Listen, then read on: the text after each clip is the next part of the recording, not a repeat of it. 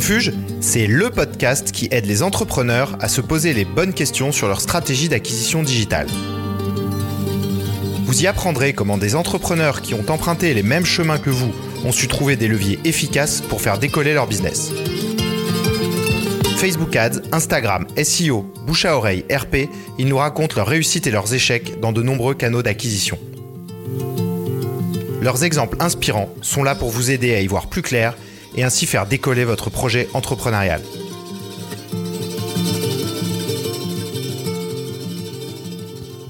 Bonjour à tous. Aujourd'hui, je reçois un expert du digital pour parler d'un sujet qui concerne pratiquement tous les annonceurs. Il s'agit des campagnes marques en SEA. Depuis près de 8 ans, je gère des campagnes Google Ads pour de nombreux annonceurs. Les campagnes marques suscitent des débats récurrents et font l'objet de beaucoup de frustration côté annonceurs. J'ai donc choisi d'inviter un spécialiste de la question pour vous offrir des grilles de lecture sur l'intérêt ou non de conserver vos campagnes marques. Vous obtiendrez également plusieurs tuyaux pour réduire les budgets de ces campagnes. Je vous souhaite une très bonne écoute. Bonjour à tous.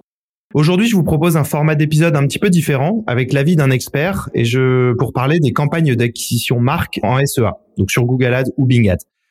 Pour cela, je reçois Livio Sana, qui est le Head of Growth de Dalma, Bonjour Livio. Salut Mathieu, ça va? Parfait, enchanté. Euh, écoute, Livio, je te propose de, commencer par euh, une présentation de, Dalma. Ouais, complètement. Alors, Dalma, c'est une toute nouvelle euh, assurance dans le monde des assurances pour chiens et chats. Donc Dalma, très simple, on assure des chiens et des chats aujourd'hui pour un produit 100% digital, 100% transparent, parce que on a remarqué que aujourd'hui il n'y avait pas de produit sur le marché qui permettait d'assurer son chien de façon la plus simple possible avec les couvertures les plus transparentes possibles. Du coup, on a créé ce produit-là. Donc, c'est commercialisé depuis mai dernier.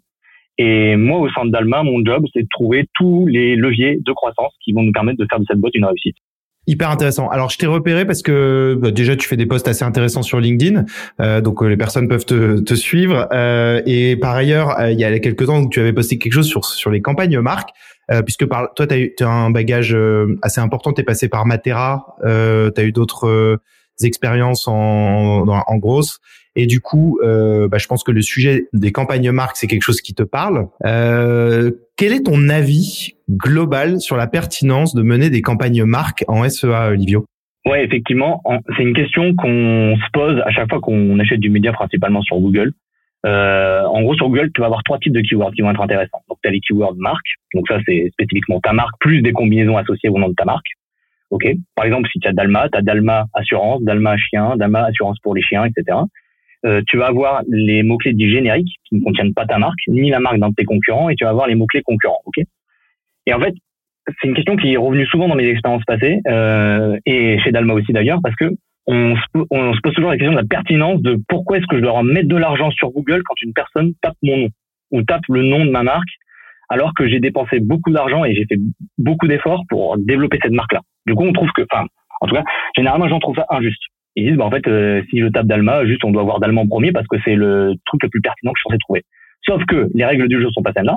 Les règles du jeu, elles sont que si toi, demain, en tant que euh, concurrent Dalma, tu as envie de te positionner sur Dalma, pour, euh, disons, te faire connaître ou peu importe la raison, en fait, tu peux tout à fait acheter le mot-clé d'Alma, c'est pas du tout interdit, tu peux te positionner sur les mots-clés de tes concurrents, donc sur leur nom de marque, et afficher ta proposition de valeur et donc du coup euh, générer euh, de la considération sur ton produit alors que la personne est en train de chercher le produit de ton concurrent.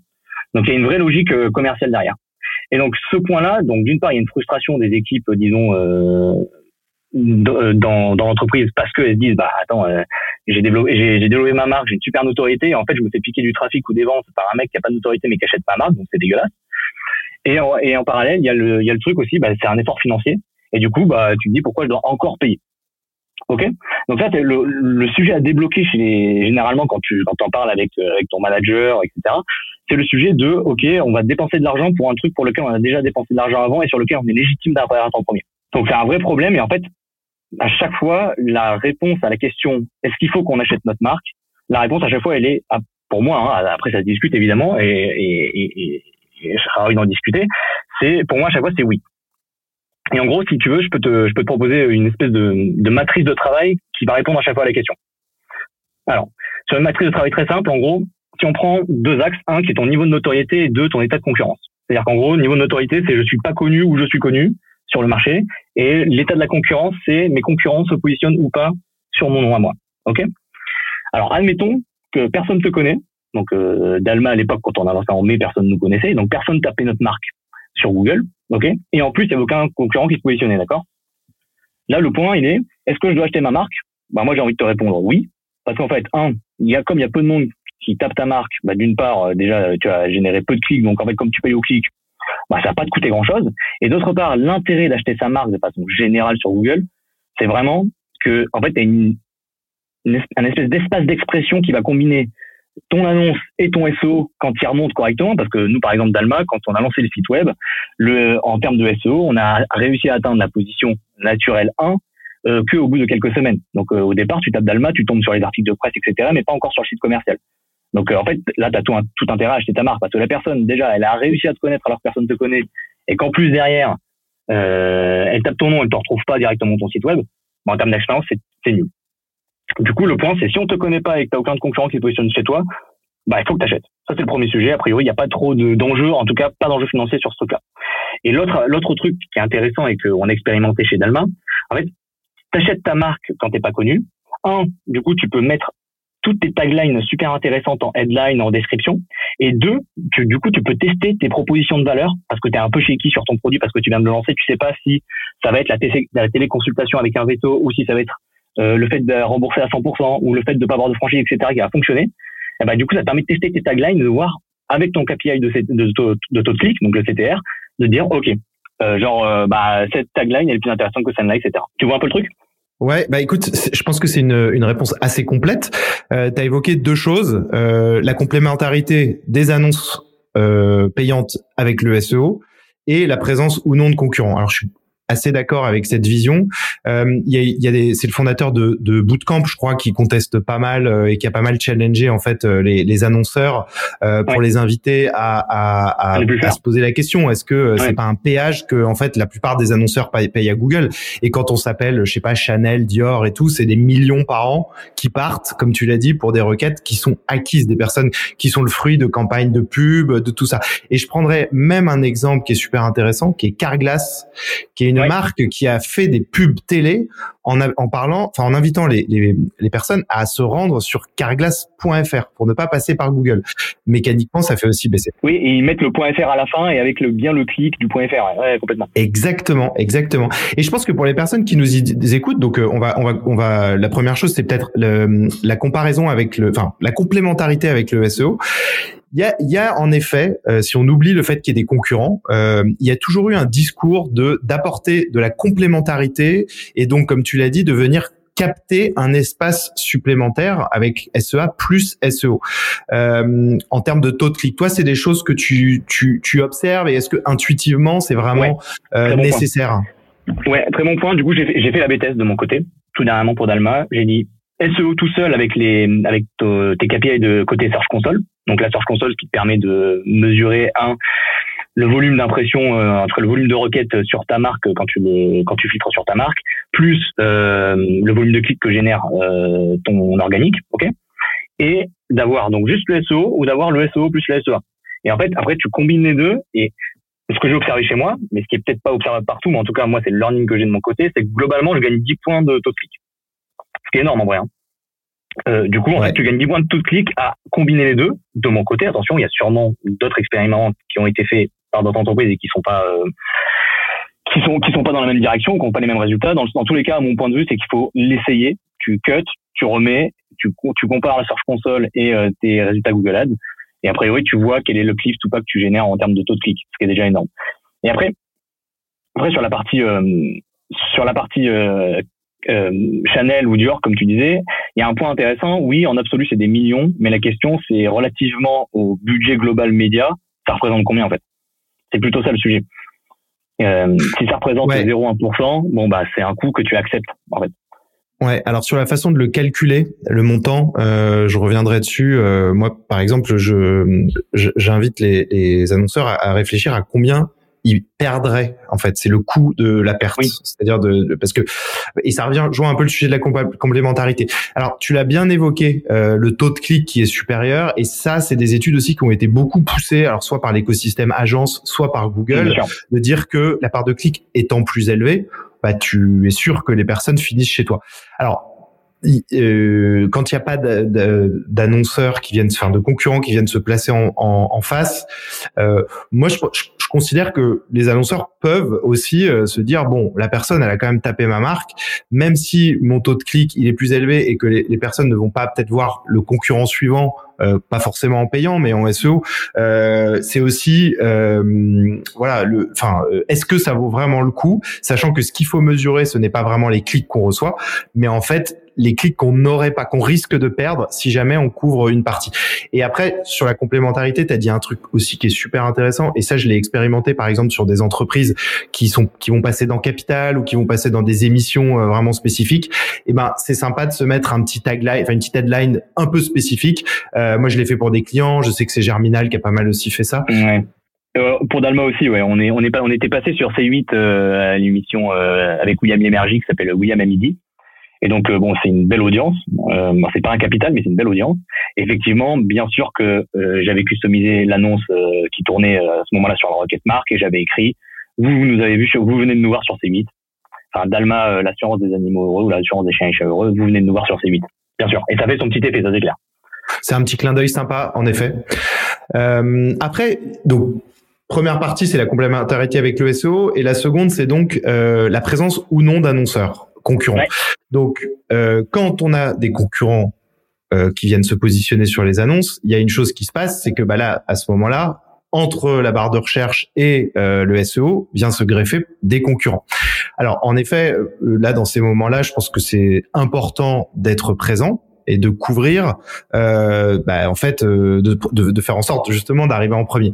Et c'est là qu'on arrive à une réflexion qui est assez importante, c'est que euh, ça entraîne deux choses. La première, c'est une hausse des CPC, puisqu'à partir du moment où il y a des concurrents qui viennent enchérir sur ta marque en plus de toi, ça, ça va venir euh, augmenter bah, en fait ton coût et du coup tu vas payer plus cher. Comment toi tu fais pour arriver en fait euh, soit à contrôler les coûts, soit à les baisser euh, dans ce type de situation? Ouais, alors il y a ouais il y a deux il y a deux il y a deux choses dans alors j'avais pris le parti d'une marque qui était pas connue.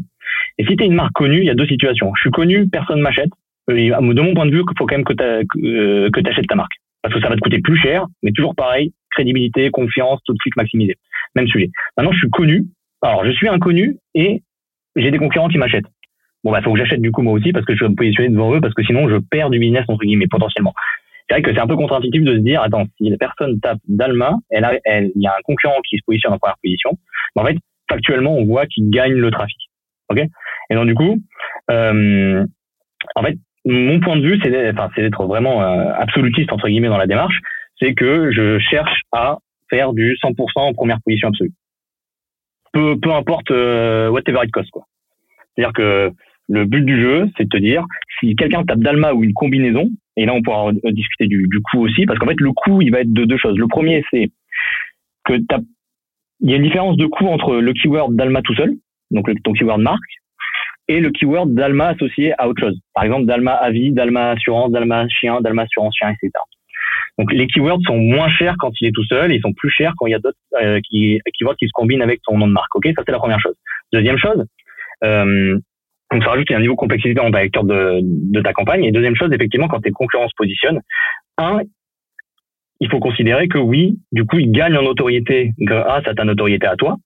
Donc c'est un peu embêtant, surtout quand tu es une marque installée. Et deux, ils te piquent du trafic et potentiellement si tu es dans un environnement où la démarche est de comparer les différents acteurs de ce marché pour pouvoir en choisir un au final, ce qui est complètement le cas pour une assurance par exemple chez nous, euh, ben en fait euh, tu es obligé de passer premier parce que tu veux absolument pas que le, le prospect qui est à ta marque en tête et la tape sur Google euh, aille quand même fouiller un petit peu les propositions de valeur de tes concurrents parce qu'ils risqueraient potentiellement d'être convertis par un de tes concurrents si ce concurrent-là est efficace en commercialement quoi. Et donc du coup le but du jeu c'est maximaliste total, c'est 100% première position absolue. Et alors comment est-ce que tu négocies tes coûts comme ça? Ben, en fait euh, c'est assez compliqué. Donc euh, première chose tu as ta stratégie d'enchère. Donc tu as une stratégie d'enchère qui est dédiée à aller chercher ta, la position maximale. versus une stratégie d'enchère qui pourrait être dédiée à maximiser les clics ou le CPA. Donc je les ai testés les trois et celle qui me permettait de de baisser la température sur mes CPC, c'était la stratégie de maximiser le le, le, taux, d'aller chercher le 100% en, en première position absolue. Ça, c'est une première chose. Donc une stratégie de taux d'impression cible de 100%. Exactement, exactement. Donc c'est celle-là qui, chez moi, m'a permis de faire baisser la température sur les CPC. Alors pas tellement sur le CPC de Dalma tout seul, parce que lui c'est à peine quelques centimes, donc euh, en fait il me pose pas trop de problèmes, mais surtout les CPC sur les Dalma plus combinaison. Et c'est là que ça coûte très très cher en fait. Et c'est là que tu peux aller payer plusieurs euros quand tu te combines avec du avis, avec du euh, des trucs comme ça quoi. Et là c'est compliqué. Et donc là effectivement c'est très arrangeant de dépenser euh, beaucoup d'argent sur, ce, sur ces sujets-là parce que ta marque, tu l'as construit, que, voilà. Mais en fait, t'as pas le choix. Parce que concrètement, ça veut dire que tu laisses juste du terrain aux autres. Ouais. Alors, tu as évoqué beaucoup de choses, euh, les stratégies d'enchères, euh, le, le, niveau de notoriété. Euh, je trouve, en fait, je pense que la, la, réflexion sur le niveau de notoriété est hyper intéressante parce que typiquement, euh, je vois sur des sur des justement des clients, alors peut-être pas des, des Dior, mais des clients qui ont quand même une certaine notoriété.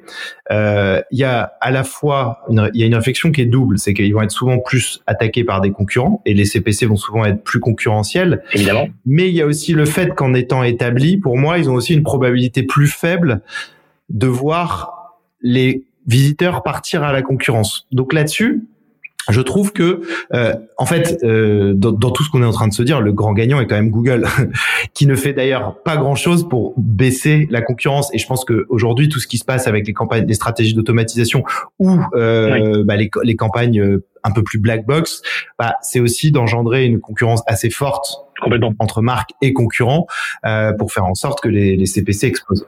Et alors, et pour réduire ta, il y a un autre sujet, hein, pour réduire tes coûts, euh, typiquement, alors il y a ce qu'on appelle euh, dans le milieu les gentleman agreements. Quoi. Gentleman agreement, c'est juste, je vais aller toper dans la main de tous mes concurrents et on va tous se dire collectivement, bon les gars, il faudrait qu'on arrête un peu les conneries et que on arrête de s'acheter parce que ça sert à rien et ça sert pas le business. Et donc ça, ça permet de largement faire baisser la température. Maintenant, ça dépend des marchés, c'est pas toujours facile à faire, surtout quand il y a des concurrents qui s'entendent pas très bien, malheureusement, des fois ça arrive. Euh, et donc du coup, dans ce cas-là, bah, c'est compliqué. Donc le gentleman agreement, c'est un énorme levier. Et nous, chez Dalma, c'est un truc qu'on essaie d'utiliser au maximum. C'est-à-dire qu'on va voir les gens et on leur dit, bon, c'est cool, hein, mais euh, il s'agirait d'arrêter de, de, de, se marcher dessus les uns les autres, parce qu'en fait, ça sert à rien sur notre marque à nous, sur ta marque à toi, etc. Et il y a aussi la deuxième partie qui, des fois, ils font même pas exprès de se positionner sur ta marque. C'est juste que quand, quand tu es une marque pas connue comme Dalma au départ, euh, ils t'ont pas mis en exclusion sur leur campagne. Du coup, il faut quand même aller faire cet effort, d'aller chercher toutes les personnes qui se positionnent sur ta marque euh, et d'aller leur dire, bah en fait, euh, je pense que c'est une erreur de votre part. Euh, vous êtes positionné sur ma marque, je vous invite à les mettre en exclusion au niveau de votre campagne. Et là, ils le font euh, de façon, enfin moi en tout cas, j'ai plein de retours très positifs et les gens le font de façon euh, très cool, quoi. Et du coup, ça fait baisser la température aussi. Ouais, c'est un très bon point, le gentleman agreement qui se qui se fait dans beaucoup de, de, de business, enfin de secteurs, et, et accessoirement, euh, c'est vrai que pourquoi il y a cette situation dont tu parlais aussi où ah, ah bon je ne savais pas que j'enchérissais sur ta marque. Ça s'explique aussi beaucoup parce que euh, il y a un élargissement des termes de recherche et euh, bon on va dire que Google ne se prive pas de faire afficher sur voilà sur des synonymes. Il considère que par exemple sur comptabilité que ou plutôt sur CRM que Salesforce est un synonyme de, de CRM et du coup tu vas te retrouver avec de l'affichage sur ce type de, de termes de recherche Ouais. Et alors, il y a un autre point qui est intéressant aussi, euh, c'est euh, la question de l'éthique. Donc, euh, en gros, alors c'est un vaste sujet. En vrai, la question de l'éthique, c'est est-ce que c'est éthique d'aller chercher du volume sur la marque de ton concurrent parce que, en fait, il a quand même bataillé énormément pour se faire connaître. Toi, tu fais de même de ton côté. Où, est l'éthique? Et alors, j'ai une anecdote pour ça, d'ailleurs, qui, qui, est un peu cool. je bossais chez Webus à l'époque, qui est, qui est devenu Blablabus ensuite quand ça a été racheté par Blablacar. Et on avait un gros concurrent qui était un Allemand qui s'appelle Flixbus donc qui est un, énorme acteur euh, de l'autocar longue distance euh, en Europe et ailleurs d'ailleurs. Et, euh, et en gros, ils nous achetaient de façon très très forte parce qu'on avait une notoriété extrêmement élevée, en notoriété spontanée ou assistée d'ailleurs. Et euh, ils avaient dans leur headline euh, dites oui au bus. Et après, ils racontaient leurs histoires quoi. En gros, vraiment, il y avait la logique de créer de la confusion dans la tête de dans la tête du prospect. De vraiment, j'essaie de m'afficher un maximum sur Webus en première position en tant que Flixbus et j'écris dites oui au bus. Donc des fois tu te retrouves dans les stratégies où en fait tu peux même pas discuter avec l'acteur euh, qui est en compétition avec toi. Quoi. Ouais, ça c'est des choses qui se qui se passent. Euh, plusieurs choses quand il se passe ce genre, cela. Déjà, il faut que la marque, euh, votre marque, soit déclarée auprès de Google. En fait, il suffit pas de, c'est auprès de Google. Donc, euh, si jamais vous avez un concurrent qui utilise votre nom de marque euh, dans ses annonces, enfin votre propre marque dans ses annonces, vous pouvez déclarer à Google et Google va bloquer normalement ces annonces. Euh, en revanche, il n'est pas interdit d'acheter les marques concurrentes. Ça, c'est quelque chose qui, comme je le disais, euh, fait plutôt le jeu de Google. Alors, c'est marrant sur le, les montants. Euh, j'ai pris à partir, tu vois, un petit peu de ce que je vois de certains clients et en chiffrant à peu près à, à je sais pas, 10 15% des budgets qui sont euh, alloués sur les marques. Euh, J'ai estimé que le, le, le ouais, les, revenus pour Google des campagnes marques, c'était entre autour de 10 milliards par an. Ça, ça donne juste euh, une. Mais, du coup, c'est combien, c'est quel pourcentage de leur euh, de leur business total sur les ads de moteurs de recherche? C'est ça le. Bah, c'est à peu près. J'ai mis. Je crois que c'est à peu près. Ils font à peu près euh, 70, je crois, sur le search par an. Et du coup, euh, bah, j'ai pris euh, 10, 15 je crois. Et en fait, euh, c'est vrai que c'est des c'est des montants qui sont absolument énormes euh, quand on sait. Bah, comme tu. En fait, c'est souvent des de la de la notoriété qui a été construite. Et euh, alors voilà, c'est pas non plus des pratiques qui sont complètement nouvelles. Il y a aussi, tu vois, sur l'Apple Store, il y a eu les Apple Ads qui ressemblent assez fortement à ça. Ça c'était incroyable à l'époque. Hein. Je me rappelle quand ça a été lancé ASA, c'est ça, hein, Apple Ads. Euh, quand tu avais une app euh, justement de transport comme Webus, euh, c'était un régal de pouvoir se positionner sur les autres apps et pour pouvoir générer de la notoriété. Très fort. Et ça marchait. Ah, ça marchait très très bien. Et, mais en fait, ce qui est intéressant, c'est que si tu te mets du point de vue du concurrent qui veut se positionner sur ta marque, en fait, il y a quand même des, c'est pas éthique en soi, mais il faudrait encore discuter de l'éthique et de la définition de l'éthique. Euh, c'est pas cool, mais il y a un enjeu. Tu vois, par exemple, Dalma, qui est une marque qui a vocation à du coup de plus en plus être connu de plus en plus, enfin de plus en plus connu, il y a quand même l'enjeu de se dire, euh, en fait, si j'ai des gros acteurs qui sont, euh, disons, les, les locomotives du marché de l'assurance pour chien et chat, j'ai quand même intérêt à me positionner juste derrière, juste pour dire aux gens qui tapent le nom de, du, du gros acteur du marché, pour dire coucou j'existe en fait il y a, y a, un vrai enjeu de, tu vois, moi, je, on, on s'est vraiment posé la question de notre côté euh, en termes de croissance et de notre capacité à générer de la notoriété. On s'est dit, enfin, franchement, c'est une opportunité dingue juste pour être connu comme ça et ça coûte beaucoup moins cher que d'aller chercher à payer euh, de l'encart, à chercher à payer du display, chercher à payer tout ça. En fait, quand tu fais le ratio combien ça te coûte versus la notoriété que ça te permet d'avoir, bah, le problème, c'est que c'est quand même a priori plutôt rentable. Mais c'est, mais après, la, la pratique se discute, ça c'est clair. Mais ce que je veux dire, c'est d'un point de vue pure performance, pure business, en vrai, si t'as pas de morale entre guillemets, même si la morale c'est un terme qui est dur, il faut le faire. Bah, en fait, très souvent, euh, pour la plupart des boîtes moi, pour lesquelles j'ai fait du SEA, le, les campagnes competitors sont le, les corps campagnes, enfin les campagnes euh, qui, qui, qui, font de la perf, tu vois. Donc euh, oui, euh, ça marche. et, et, et c'est ça, en fait. C'est vrai que cette discussion sur les campagnes marques, mécaniquement, se pose aussi d'un point de vue compétiteur, enfin concurrent. Euh, alors, il y a, y a des, deux choses que je voudrais euh, voir avec toi. Alors, il y a euh, les stratégies d'enchères et les audiences. Euh, tu as parlé du taux d'impression cible euh, à 100%. Et justement, moi, c'est souvent quelque chose qui, à mon sens, fait vachement augmenter les CPC, ouais. que je remarque parce que en fait, euh, quand on veut être sur 100% des requêtes, c'est là qu'on va mettre une pression sur bah, l'ensemble des impressions qui sont faites dans une journée, donc des requêtes qui sont tapées dans une journée. Et du coup, on va on va mettre euh, on va pousser les enchères euh, de façon globale, alors que tes concurrents ne vont pas être là forcément 100% du temps. Est-ce que du niveau, du côté des audiences, ça t'arrive toi de, de recourir à certaines à, des petits tuyaux ou à des petites choses que tu puisses partager? Ouais, c'est un, un, bon point effectivement. Alors euh, sur cette partie-là, ce qui est intéressant, c'est que un, euh, en fait, si tu pousses les CPC à la hausse au global sur ta marque, du coup, tu crames le budget de ton concurrent plus rapidement, donc il va s'afficher, il va s'afficher moins souvent. Première chose. Deuxième chose, du coup, euh, effectivement, moi, je l'ai expérimenté seulement sur la partie euh, la campagne marque, hein, je parle hein, de ton impression cible. Euh, et ça m'a permis de faire baisser la température sur les CPC. Maintenant, est-ce que c'est valable dans tous les cas et dans toutes les conditions de marché? Ça, je sais pas. Euh, et en fait, ça m'a surtout parce que j'étais maximaliste dans mon approche et que je voulais absolument pas qu'il y ait 0,01% euh, de part de marché qui passe euh, à quelqu'un d'autre en position euh, première absolue. Et ça, c'est le premier point. Et effectivement, deuxième point sur la partie audience, donc c'est intéressant. Sur la partie audience, de, de, de façon facile, bah, le, le, le, truc de base, c'est juste d'exclure tes clients. Ça, euh... Alors, moi, c'est un abonnement, donc c'est assez précis. Hein. Enfin, Dalma, c'est un abonnement sur une année. Donc globalement, une fois que la personne a signé chez toi, elle est engagée pendant un an, ok? Et donc du coup, elle va aller taper Dalma dans Google pour euh, aller sur son espace abonné. Euh, ça vaut peut-être pas le coup de le faire cliquer sur une annonce. Donc tu peux l'exclure. Ça c'est la première chose. Et deuxième chose, effectivement, alors sur les volumes d'enquête qu'on a nous, c'est pas très intéressant d'avoir des stratégies d'audience au niveau de la marque, mais ces stratégies d'audience là, on va les avoir plutôt au niveau d'autres types de campagnes, des types génériques ou compétiteurs. Mais au niveau de la marque, j'ai pas trop de tips d'audience euh, à te partager. Ouais, non, mais si, si, euh, bah, je pense que l'exclusion des, des consommateurs en tout cas des clients est, un bon point. Euh, typiquement, quand vous avez par exemple une, une, je sais pas, un sous-domaine sur lequel vous savez que c'est des gens connectés, ou alors un événement euh, que vous pouvez euh, clairement identifier des gens qui cliquent sur login. dans ces cas-là, c'est un bon point. C'est-à-dire que sur Google Analytics, vous allez créer votre audience que vous allez ensuite remonter dans Google Ads et que vous allez exclure. Alors j'ai même là-dessus euh, une recours encore euh, assez intéressante. Euh, plutôt que de les exclure à 100%, euh, moi, ce que je fais, c'est que je fais des, des variations, de, enfin des bid adjustments, des, des variations d'enchères, et je mets généralement moins 90 oui. ou moins 80% pour venir vraiment, alors pour pas être absent, mais pour venir vraiment exercer une pression faible sur toute cette écosystème sur lequel beaucoup d'annonceurs serais un peu dégoûté de payer parce qu'en fait, tu as pas mal de gens qui vont tous les jours. Euh, enfin, tu vois, moi, j'ai des, j'ai des solutions que j'utilise. Euh, je clique pas sur l'annonce parce que je le sais, mais, mais tu vois régulièrement l'annonce apparaître alors que tu es déjà client, tu vois.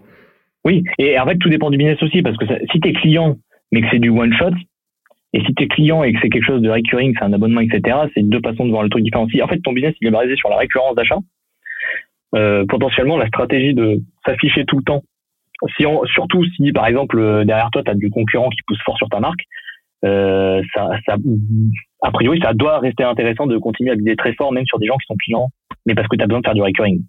Ben, en fait, je pense qu'il y a un, sujet sur lequel euh, beaucoup d'annonceurs se retrouveront parce que l'idée c'est pas d'exclure. Je pense qu'on peut pas avoir une vision euh, binaire, c'est-à-dire euh, être présent ou ne pas présent.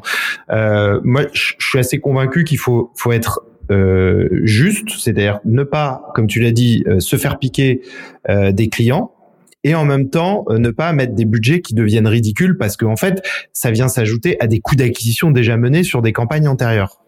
Ce qui est souvent une erreur, c'est-à-dire que si on compte ces coûts d'acquisition au coût global, bah en fait c'est faux puisque c'est souvent du last click euh, et du coup bah ça n'a pas de sens de les valoriser très bas parce qu'en fait c'est en réalité le fruit de choses menées, auparavant. Donc euh, donc là-dessus euh, c'est important et du coup je pense que moi, la, la, vision que j'ai, c'est d'être justement pas forcément sur une couverture à, 100%, c'est d'essayer d'arbitrer la différence de CPC qui peut y avoir entre une, un taux d'impression qui va être de 80% versus 100%. Et là, c'est là où c'est souvent plus facile de basculer en manuel parce que en plus tu vas pouvoir euh, assez bien identifier ton coût d'acquisition. Et moi c'est vrai que sur les campagnes marques, je suis euh, systématiquement en enchère manuelle pour ces raisons-là.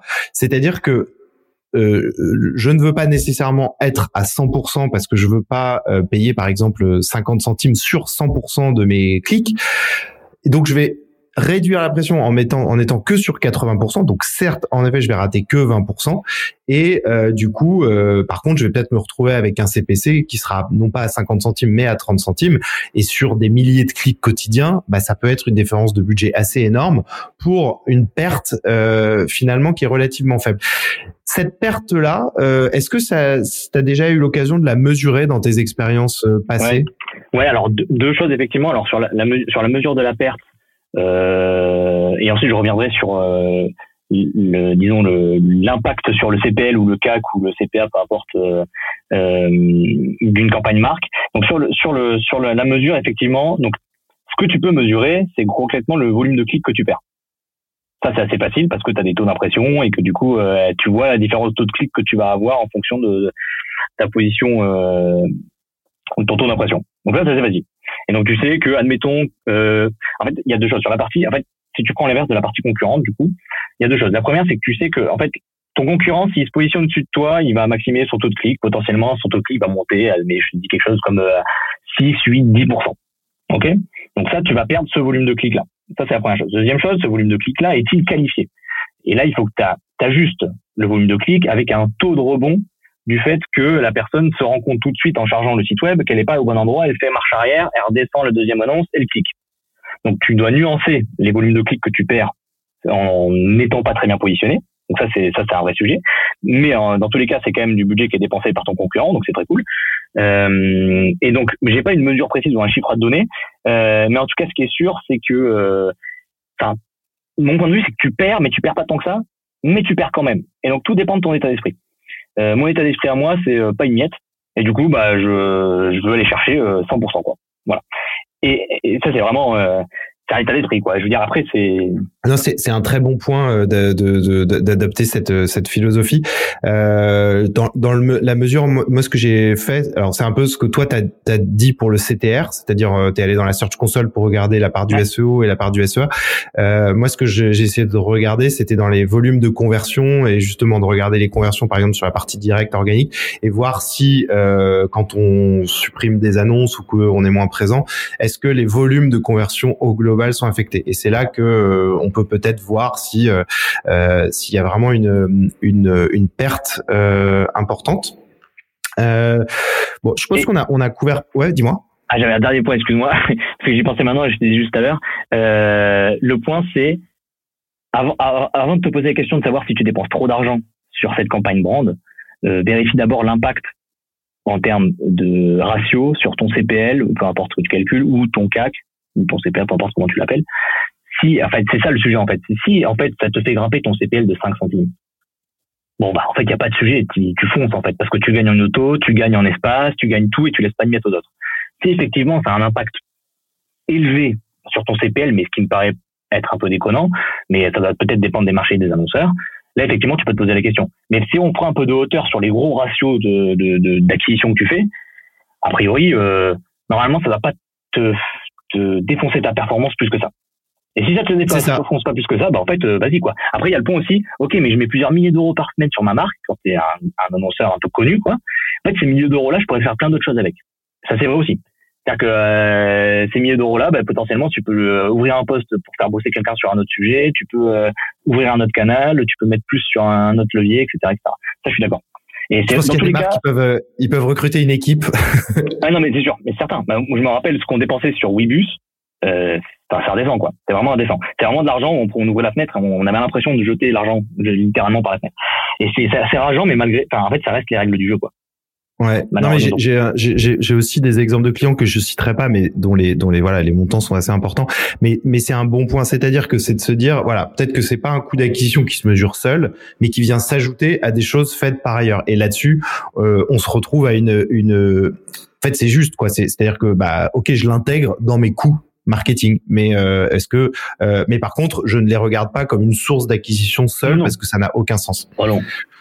Non, ça n'a aucun, aucun intérêt. Ouais ça a aucun intérêt. Et d'ailleurs, dans beaucoup de, alors, enfin, je sais pas si, si c'est des choses que tu vois, mais tu as l'air quand même assez averti, mais euh, enfin même très averti. Ce que, ce que je veux dire, c'est que moi, je vois beaucoup de comptes où des annonceurs ne le savent pas et en fait, euh, ils regardent une performance groupée. Et c'est là-dessus, j'en reviens aux stratégies, enfin aux campagnes type euh, performance max ou smart, enfin tu vois des, mmh. campagnes très black box qui jouent beaucoup sur cette euh, non, enfin ce, ce, cette le fait que les annonceurs ne, ne, ne soient pas au fait de ça et du coup, bah en fait, ils vont dire ah ouais, mon coût d'acquisition est plutôt bas, alors qu'en réalité, euh, voilà, ça se regarde pas de la même façon.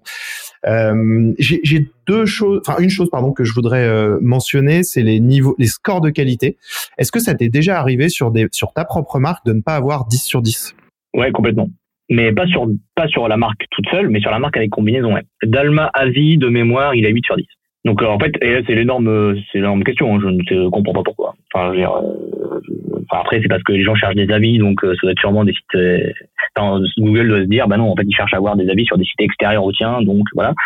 Mais ouais, sur, euh, en fait, je suis à 10 partout, quoi, a priori, sur ma marque, donc ça, c'est pas un sujet. Par contre, sur Dalma Avis, et je suis tombé dessus la dernière fois, ça m'a un peu interloqué. je suis à 8 sur 10 ouais, en, en, en quality score. Euh, ouais, ben c'est, enfin, en tout cas moi j'ai déjà vu des, des sur la marque en exact euh, des, des, des, clients qui n'étaient pas à 10 sur 10 euh, et dans ces cas-là, euh, ben, en fait euh, deux choses, hein, c'est soit de retravailler les annonces pour intégrer le nom de la marque dans le plus d'endroits possible. Alors on va pas écrire 40 fois, mais au moins dans les descriptions, dans les titres et tout. Et aussi de s'assurer que la landing page elle est euh, une note euh, une note de, bah, voilà enfin enfin supérieure enfin qualité maximale. Donc c'est vraiment euh, une chose aussi qui va permettre de faire baisser le CPC parce que si on n'est pas à 10 sur 10 il y a toutes les raisons que la enfin que la le système d'enchère fasse du coup augmenter le, le CPC après ton concurrent il sera plutôt à 1 ou 2 ou 3 donc dans tous les cas tu es quand même bonifié Ouais, tu peux te retrouver. Bah, moi, enfin, c'est vrai que tu peux monter à des coûts point marque, ah enfin, bider sur une marque concurrente où ça monte à des niveaux euh, assez costauds, quoi. Euh, merci Livio, je pense qu'on a couvert vraiment beaucoup de choses. Bah, merci à toi, c'est un plaisir.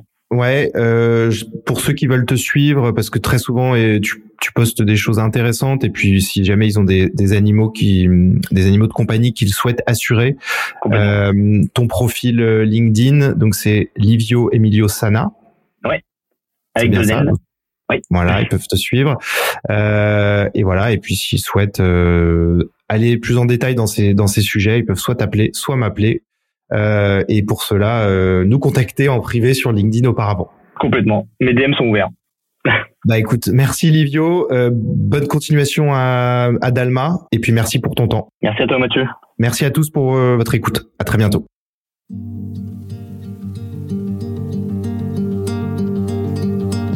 Je vous remercie à tous d'avoir écouté cet épisode jusqu'au bout. Si cet échange vous a plu ou fait réfléchir, n'hésitez pas à en parler sur les réseaux sociaux ou à des entrepreneurs autour de vous.